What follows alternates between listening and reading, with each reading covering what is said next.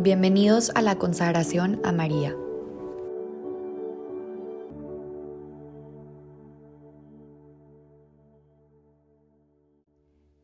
En el nombre del Padre, del Hijo, del Espíritu Santo. Amén. Hoy, día 17, meditaremos la resurrección de Jesús. Virtud de hoy, gozo. El Evangelio de San Juan, capítulo 20, versículos 1 al 10. En su corazón resuena la esperanza, la promesa de que su Hijo les daría la vida eterna. En el Evangelio no encontramos pasajes sobre la resurrección como tal. Solo nos narran aspiraciones y ninguna de estas aspiraciones es directamente a María. Hoy más que nunca, María recuerda estas palabras que el ángel Gabriel le dijo aquel día en Galilea. Muchos teólogos afirman que el que los evangelistas no dejaran por escrito el encuentro de María con su hijo, resucitado, no es porque no se le haya parecido, sino porque es tan obvio que fue a buscar a su madre primero y antes que a nadie más. ¿Crees que un caballero, detallista como lo era Jesús, no tendría en cuenta a su mamá para compartirle este gozo tan grande? Hoy tratemos de sintonizar con el gozo y la alegría de Jesús y María. Una ventaja de que esto no esté redactado en los evangelios es que puedes usar tu imaginación para crear la cena. ¿Qué habrá hecho María el sábado después de la muerte de Jesús? ¿Habrá estado con los apóstoles, con las demás mujeres? ¿Habría dormido? ¿De verdad crees que María pensaba que la muerte ya había vencido? ¿O crees que en su corazón siempre mantuvo la esperanza de que su hijo haría nueva todas las cosas? A lo largo de la historia de la Iglesia hemos creado en una María dolorosa, con espadas que atraviesan su corazón, sufriendo por su hijo y por todos nosotros. Y claro, su hijo acaba de morir hace unos días, pero se nos ha olvidado las palabras que ella recita en el Magnificat. Desde ahora me llamarán dichosa todas las generaciones. Lucas 1:48. Dichosa, bienaventurada, feliz, porque nos hemos concentrado solo en la imagen de María Dolorosa. Dichosa tú porque has creído, María. Lucas 1:45.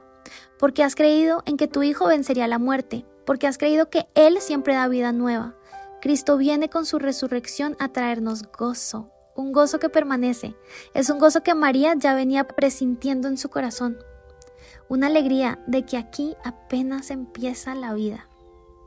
¿Cómo habrá sido el reencuentro de Jesús con su madre? ¿Qué se habrán dicho? Probablemente no hicieron falta explicaciones porque sus miradas de felicidad lo decían todo. Ambos sabían que su misión en el mundo había llegado a su plenitud. Jesús venció a la muerte. Ponte en el corazón de ellos. Trata de alegrarte y gozar intensamente de tanta gloria que nos da la resurrección. Alégrate de que Cristo esté alegre. Alégrate de que María ha creído. A partir de este día tan importante, a partir de la resurrección, Nuestras vidas no pueden ser las mismas. Cristo ha vencido la muerte y nos ha invitado a vivir con Él. No podemos, como cristianos, quedarnos en la pasión y muerte. No podemos seguir sin alegría. Levántate, alégrate, que Cristo está vivo y te quiere vivo, como dice el Papa Francisco. Reflexión personal. ¿Dónde está puesto mi gozo? ¿En cosas pasajeras y terrenas o en Cristo?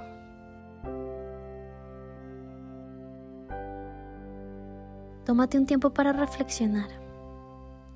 ¿Hay algún área de mi vida que necesite renovación?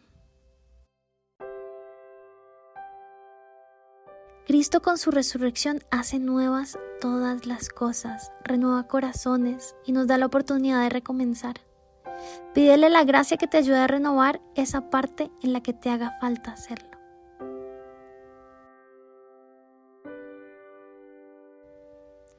María, hoy estamos de fiesta junto a ti. Hoy nuestro corazón estalla de alegría al ver y creer que la tumba está vacía.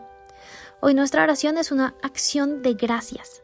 Solo cabe gratitud en nuestro corazón por haber guardado la promesa de que no hay nada imposible para Dios. Gracias por enseñarnos a esperar contra toda esperanza, a permanecer fiel confiando que al final del día el gozo será mayor. Gracias Madre. Cuéntale a Jesús que todos tus hijos nos alegramos con Él. María, dichosa tú porque has creído. Alcánzame el gozo por las cosas de Dios. En el nombre del Padre, del Hijo, del Espíritu Santo. Amén.